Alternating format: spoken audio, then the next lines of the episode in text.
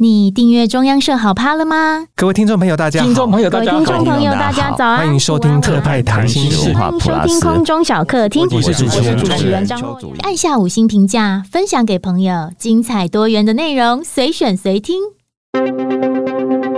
全球新鲜事，私房小故事，特派告诉你不知道的新闻幕后大小事。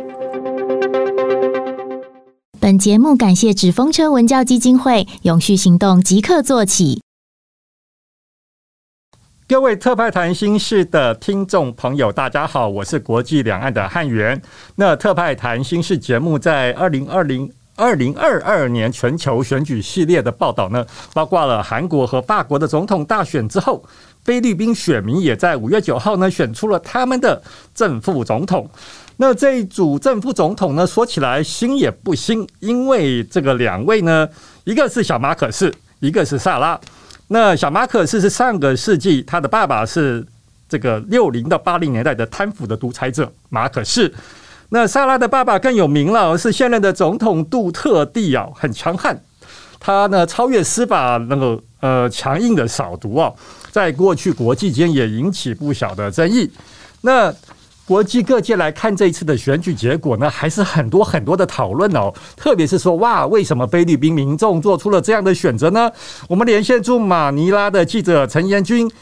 延军你好。嗯，你好，大家好。菲律宾总统的选举结果呢？呃，我看这个菲律宾 CNN 的报道，小马可是大概拿了超过一半的选票，三千万票啊。那民主派的现任副总统。Roberto 呢，大概一千四百多万票啊，是已经没有办法胜选了。菲律宾民众做出这样的选择，背后的原因何在？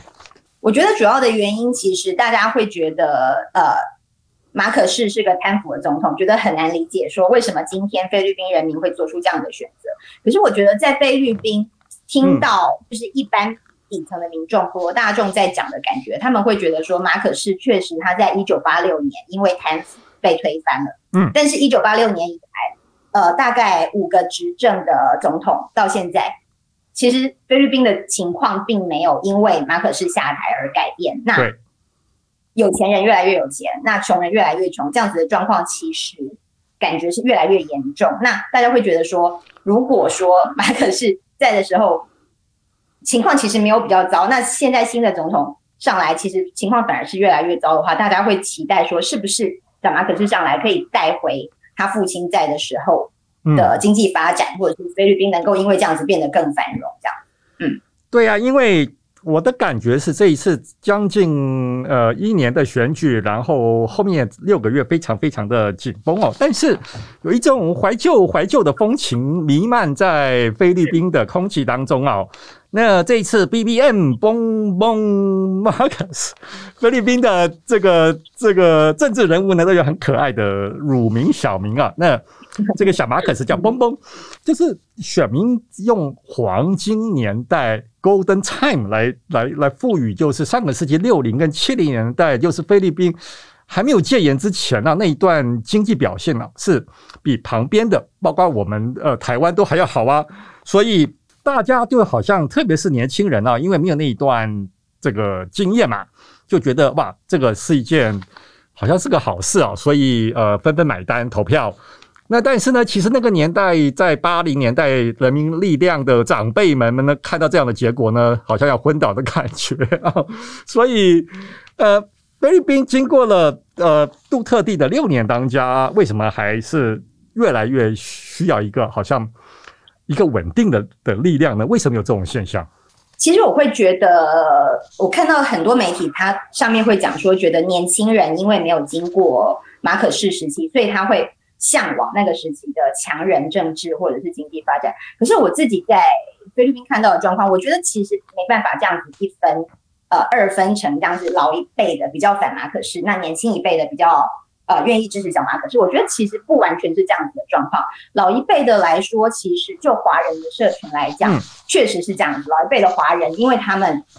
呃，老一辈的华人，他们其实反而是支持马可仕的，因为他们呃，其实这边的华人原本他们是不具有菲律宾籍的身份，他们是等于是住在菲律宾的外国人，那是马可仕时期才让他们有办法入籍菲律宾，真正成为菲律宾人。所以其实老一辈的华人他们是非常支持马可仕的，那反而是年轻一辈的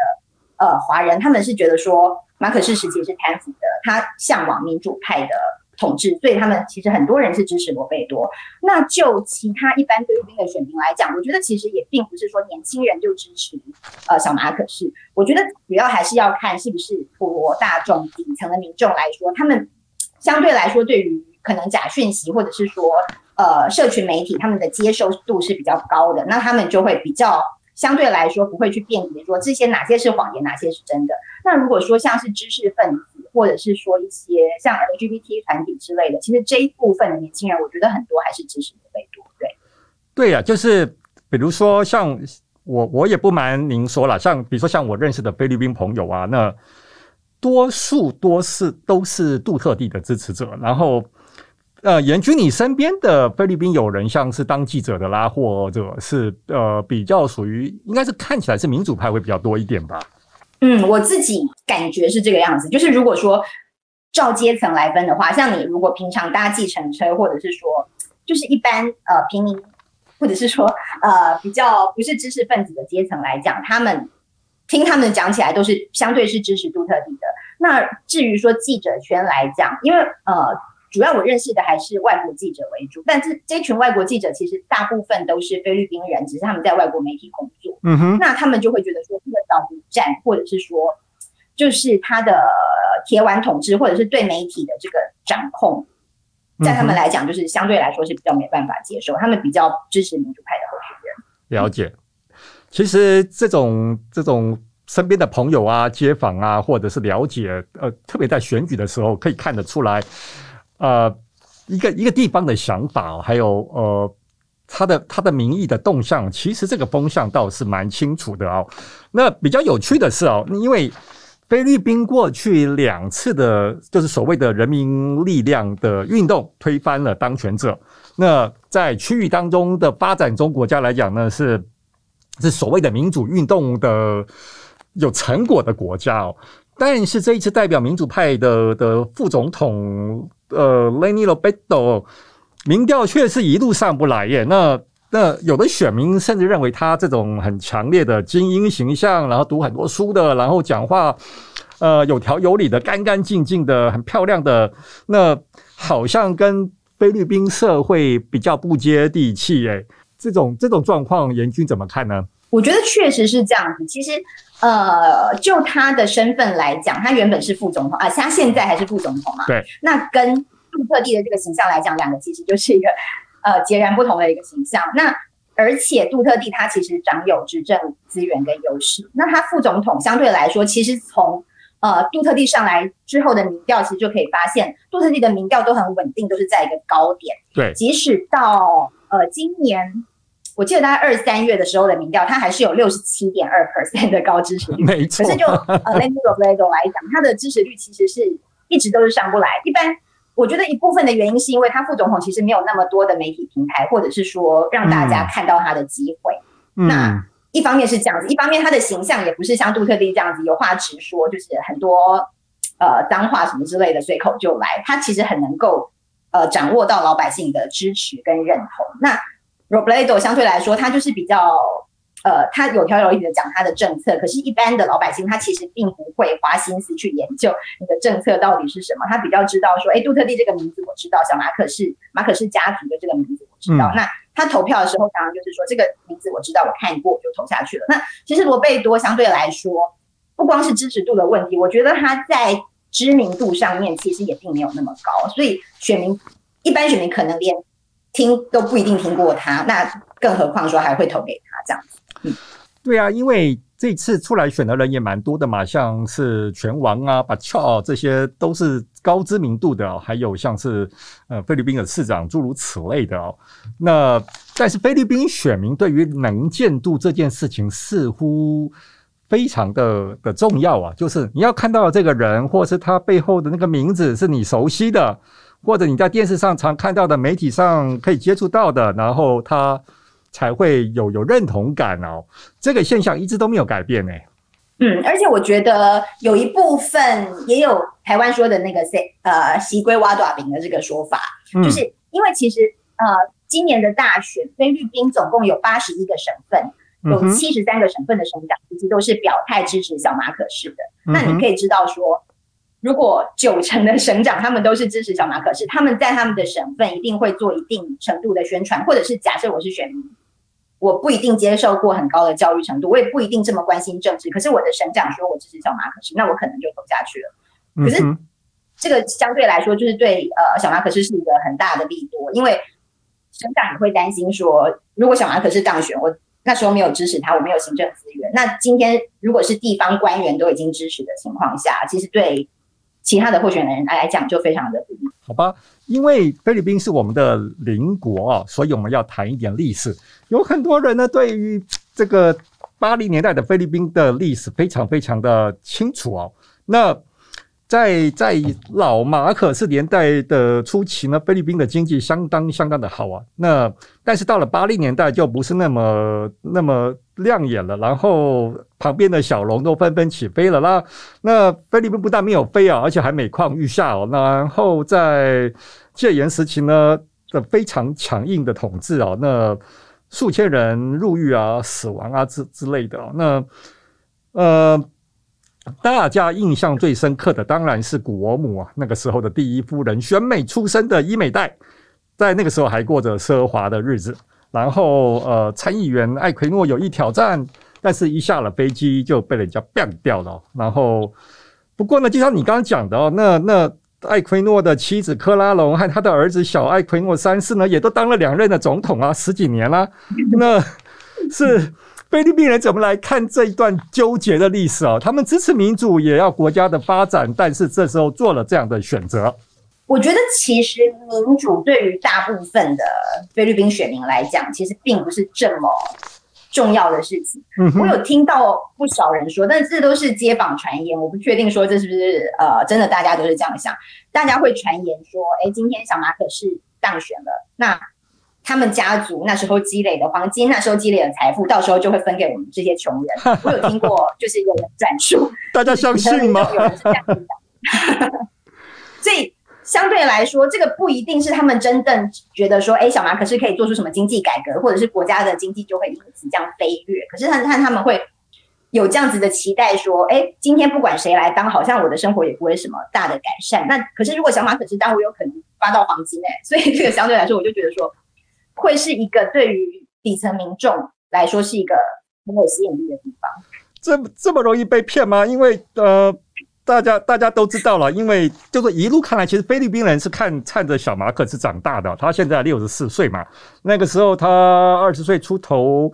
呃，开始从政，然后发生那样的事情，然后跟着爸妈这个逃到美国去，但没几年就回来了，然后继续开始哦。那伊美代呢也很厉害啊，这个摇身一变啊，继续在菲律宾政坛，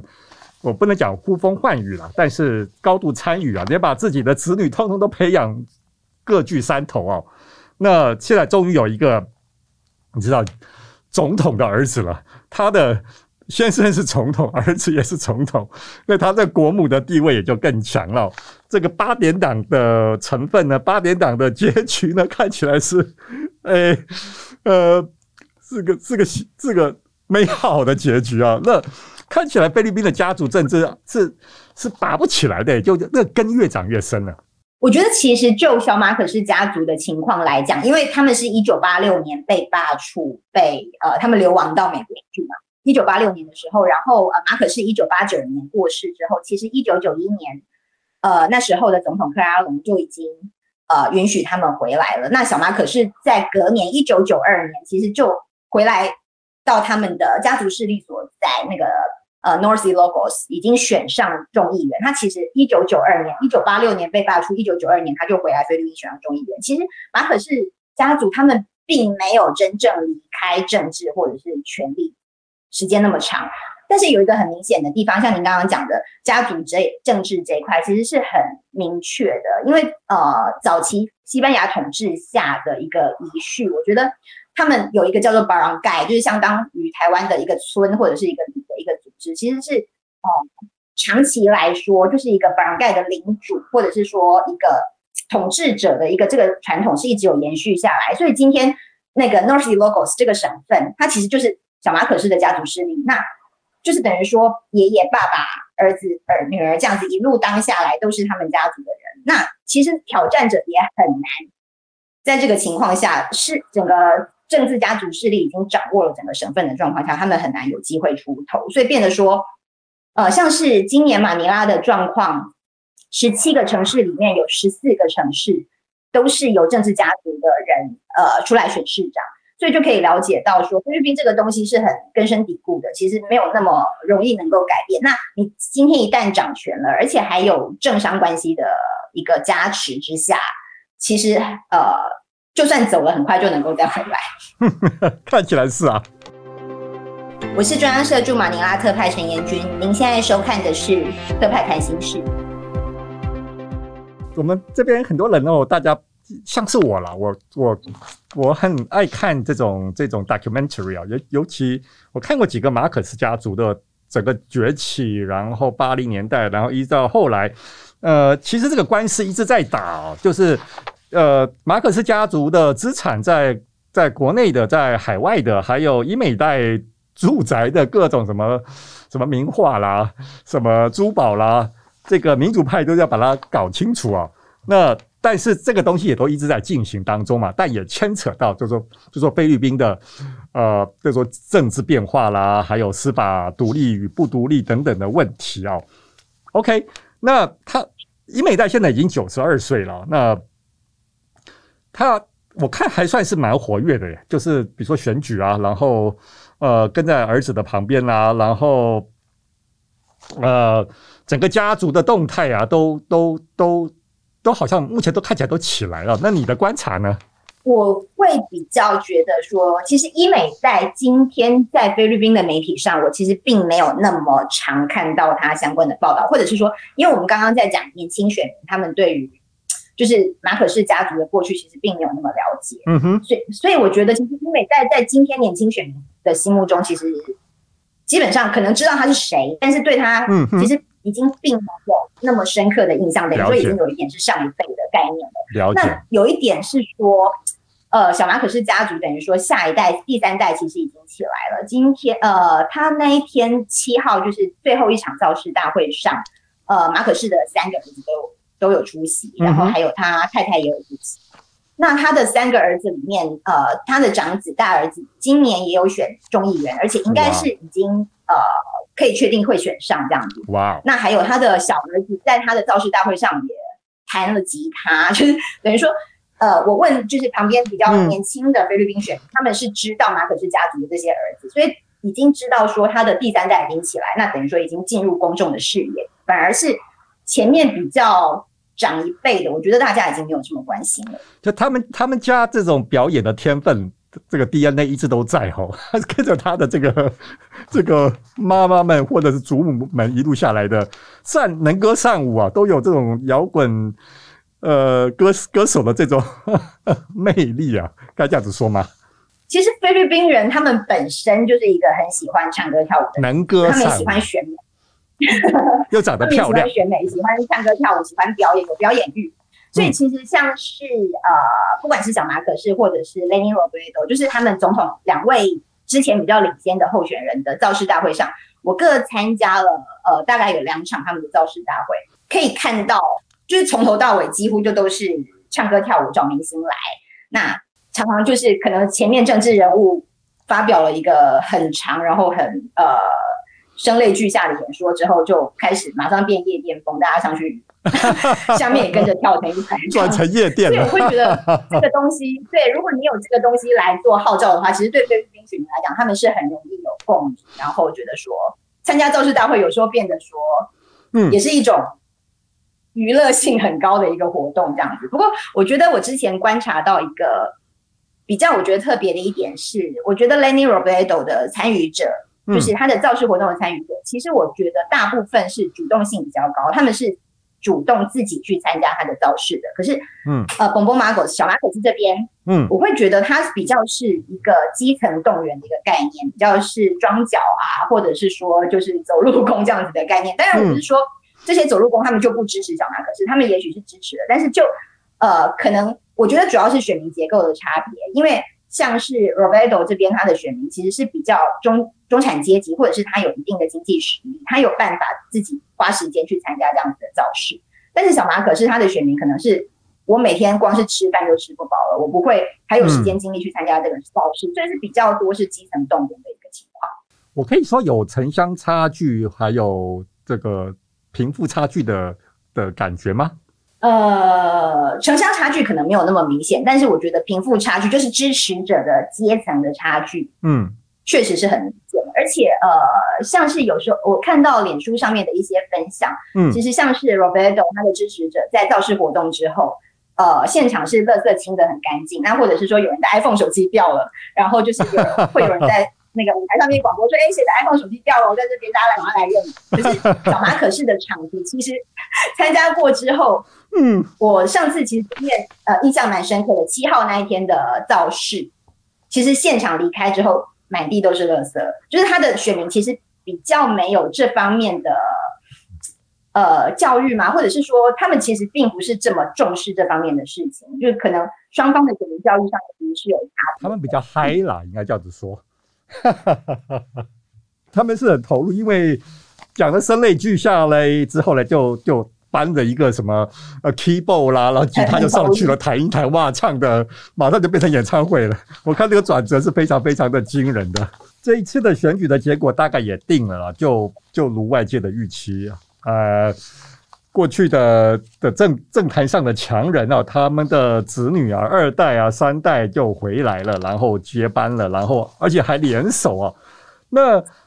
这两个家族是当初是是是是怎么愿意携手的？因为最早的时候，其实大家讲说，哦，这个萨拉干脆自己出来选啊，或者是杜特地旁边的有的没有的这样推一下，然后最后有这样的结果。那时候的发展是怎么样的状状况呢？其实我会觉得杜特地本人他其实是希望萨拉出来选的，嗯、因为呃，在萨拉宣布就是确定成为小马可仕的副手，就是会当呃会选副总统的时候，嗯，其实杜特地他有表达说他对这件事情非常不满，他觉得说你的民调那么高，他那时候萨拉的民调一刚开始是超越小马可仕的，就是呃前总统的民调，嗯、那所以杜特地他的感觉我我会呃觉得说他其实。希望萨拉出来选总统。那今天，呃，萨拉竟然选择当小马可仕的副手。他那时候我记得他有讲说，这一定是小马可是阵营的主意，不是萨拉自己的主意之类的。嗯哼。呃，可是之所以会有这样子的演变，我觉得比较多是政治上面的妥协。因为，呃，其实小马可是跟萨拉两个人，如果是都要出来选总统的话，呃，对于票源是很大的分散，因为两个人的票源其实是很接近的。小马可是。他出来选的一个号召，除了说是团结，他就是呃号召是说团结，他的就叫做团结阵营嘛，就是小马可是跟萨拉两个家族团结，嗯、然后他也希望说团结其他的势力。那如果说两个人都出来选，而且他呃又有一个延续杜特地施政的一个，大家会有这样子的期待。嗯哼，所以。我觉得萨拉一方面也是妥协，一方面他其实他还很年轻。萨拉我记得他只有四十三岁，那小马可是已经六十四岁了。对，今天萨拉他应该呃只有在纳卯市当过市长跟副市长，他的政治生涯其实还很长。如果他今天当了副总统，呃，接下来当总统其实是很有可能的。而且他们总统的任期六年，其实是不能连任，所以小马可是当完六年之后是不能够再当总统。那今天萨拉就很有可能再起来。嗯，而且他只有四十三岁，所以接下来他的政治生涯还有很长。就说以我们外国或者是区域的观察者来看的话，会会比较关注一下菲律宾在选后之后的呃外交政策的变化哦。过去菲律宾在南海的态度也是很硬哦，但是因为毕竟面对这个船坚炮利的呃北北方大国，所以比较难较量啊。那但是杜特地过去就是不喜欢美国嘛，他吵吵闹闹的，还说，哎、欸，这个连连入境都都被拒啊，什么之类的，然后一副很痛恨的样子。那当然外界也会说他亲中哦。不过这一次的选举，这种所谓外国势力或者是外国议题，似乎没有特别的发酵。哎，对，我觉得在这次选举当中，大家相对来说对于美中关系或者是南海议题上面，我觉得没有，实际上并没有很大的关注。那我觉得有一点。呃，比较有趣的是说，呃，在苏比克湾之前，美军是驻扎有驻扎在苏比克湾跟克拉克这边的。对，呃，就是哦，两个菲律宾的很大的港口这样子。那呃，在杜特地卸任之前，我记得是四月底的时候的事情，他那边的呃苏比克湾的韩进造船厂，就是韩国呃韩进的造船厂，他已经卖给美国的一家资产公司、资产管理公司，所以可以看出说，其实。杜特地在他任期后来的一个态度有点变得说，他确实没有断掉跟中国的关系，可是他明显是比较有亲近美国这边的态度。那小马可是从他在竞选时候的说法来讲，他原本是说南海问题是我们跟中国的问题，那美国人如果加入来搅局的话是不会有好事情。他原本的说法是这样子，但是到他的竞选后期，他其实说，哎。美国跟菲律宾是很重要的盟邦，我们也不能够，呃，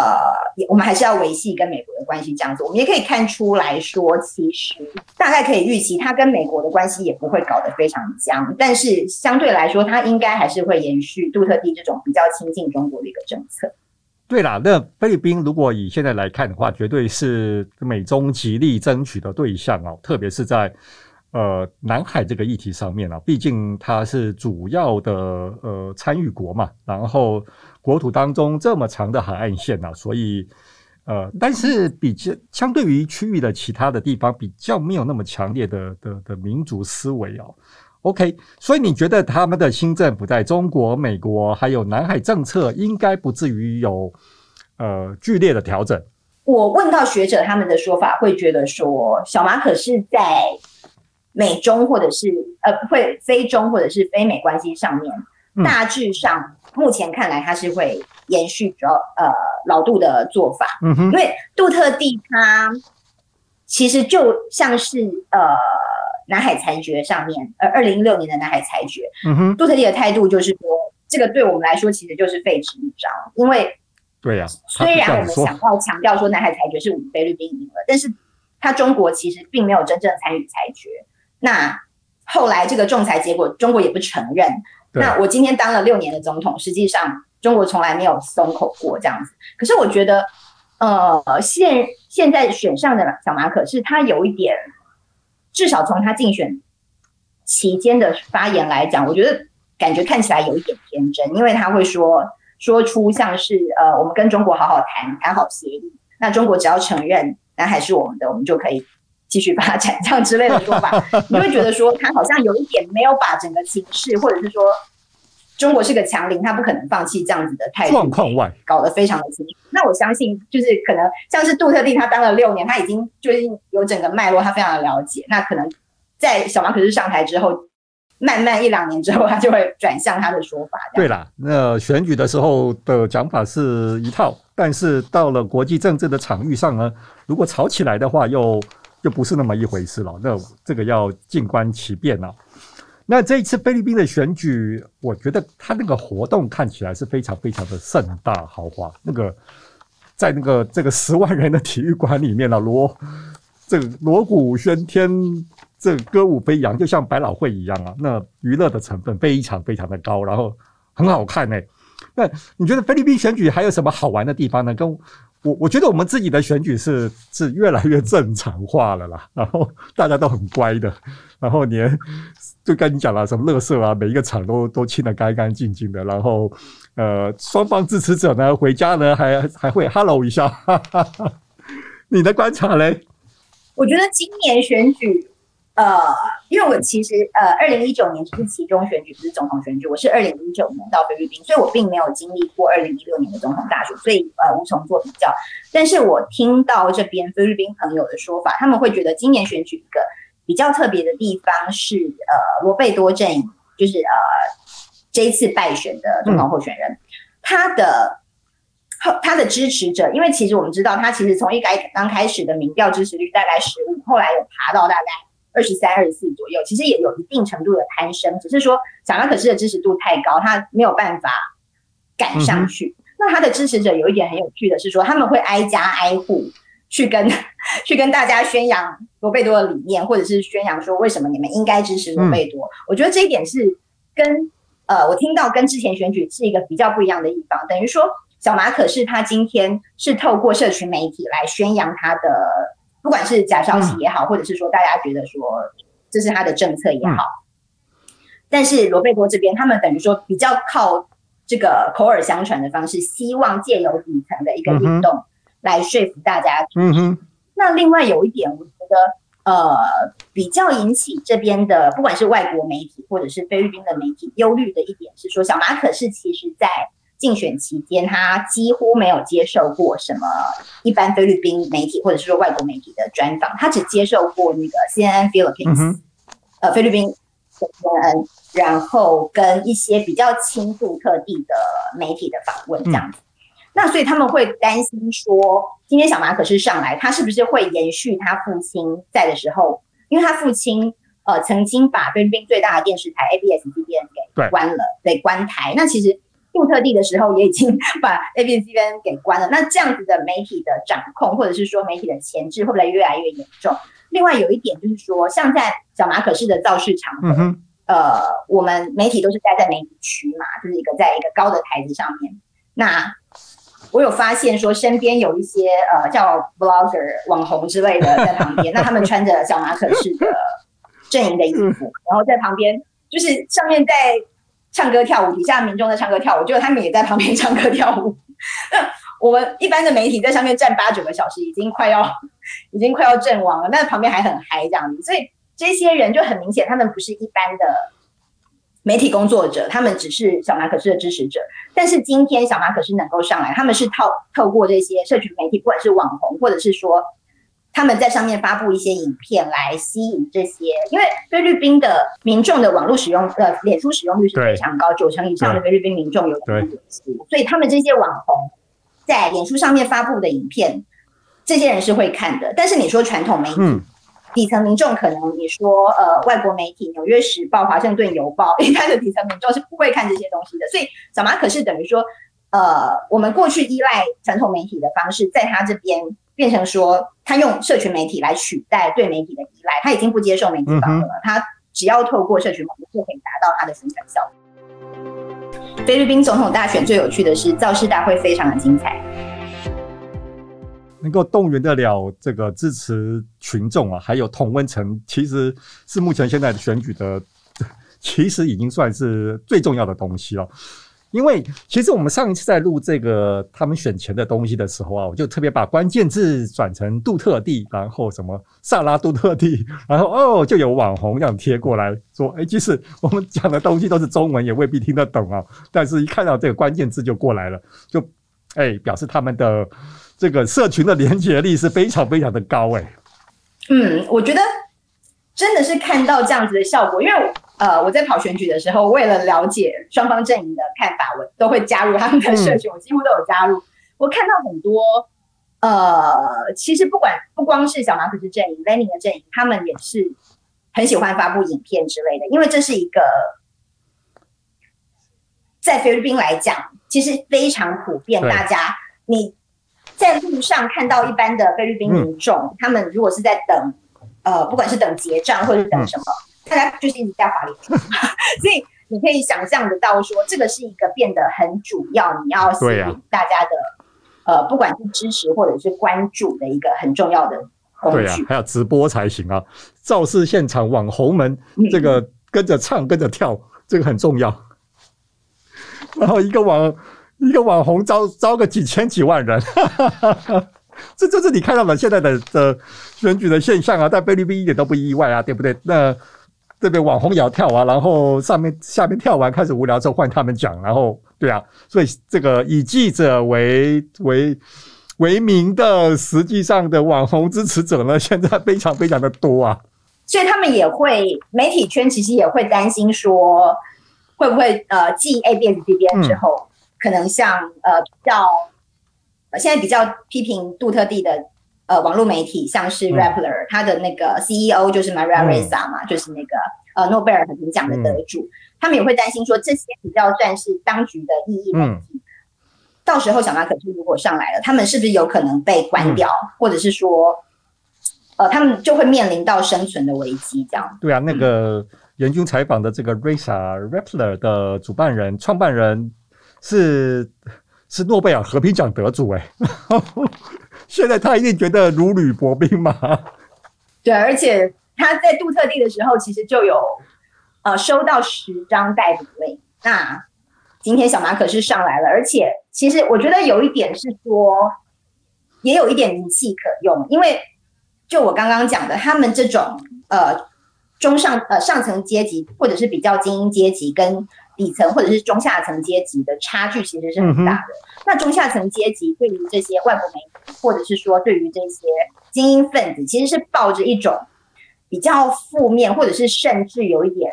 攻击性的一些想法，嗯、因为其实老实说，我在菲律宾的感觉是，确实这些呃精英阶级是有享有一定的特权的。像是我们在马尼拉，马尼拉塞车非常严重，可是你会发现到说一些呃特权阶级或者是精英阶级，他就会用警车开道，嗯，那只要警车开道，他就一路畅行无阻。但是一般民众塞在那边，他就必须让给警车这样子。我听过一些菲律宾朋友在抱怨这样子的情况，嗯、所以这种阶级之间的不平衡。其实会会反映到说，他们会对呃精英阶级，或者是说对媒体，他会抱持着一种比较负面的看法。那今天政府去打压这些精英阶级或者是媒体，对他们来讲，其实是民众不会觉得说这是一个负面的事情。那今天发生这样子的事情的话，那等于说呃政治人物或者是说就是总统啊之类，他们就有这样子的底气去做这样子的事情。了解。其实我们节目到到最后一段呢、啊，这个菲律宾的选举制度一直都是一很好玩的事啊。我们在上一次的节目也讨论过了，呃，正副总统分开选，然后选出来的可能呃未必是相同的政党，在过去六年就是如此嘛。然后呃，总统当副总统是空气不存在，然后副总统呢就苦无发言的机会啊。那这次呃整个。整个整个菲律宾的民主势力啊，在这样的一个狂潮当中啊，几乎被打得快消失不见了。然后呃，媒体呢很努力很努力的要要要争取这个言论空间啊，还有自由哦。但是在过去六年也是遭到，也不能讲碾压了，遭到很多很多的的困难哦。诶，这是菲律宾的民主派要要要要怎么怎么面对未来的挑战呢？我其实我觉得，其实从这一次的大选就可以看得出来，嗯，民主派的生存空间，我觉得是越来越小。嗯、因为不光是呃总统副总统，就是有呃小马可仕跟萨拉这一对呃搭档当选，呃估计他们可以当选嘛。嗯、那在参议员的部分，呃，他们呃每每三年选出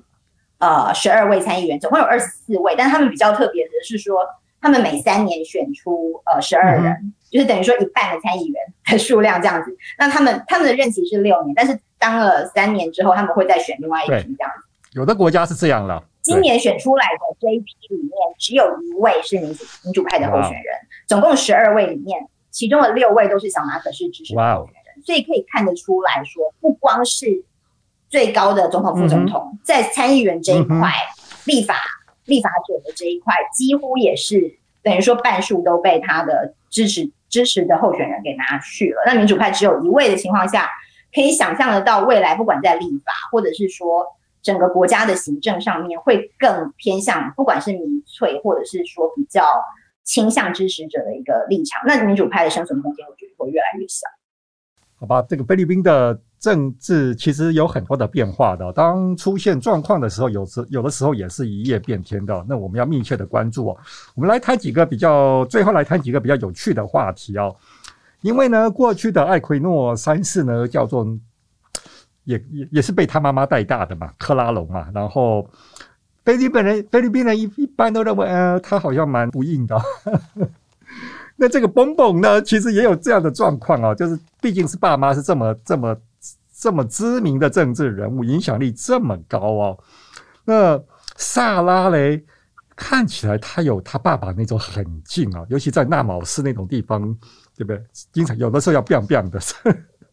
来才能解决事情的，所以很硬哦。这两个搭档，严君的观察，未来会怎么样？我觉得目前看起来，呃，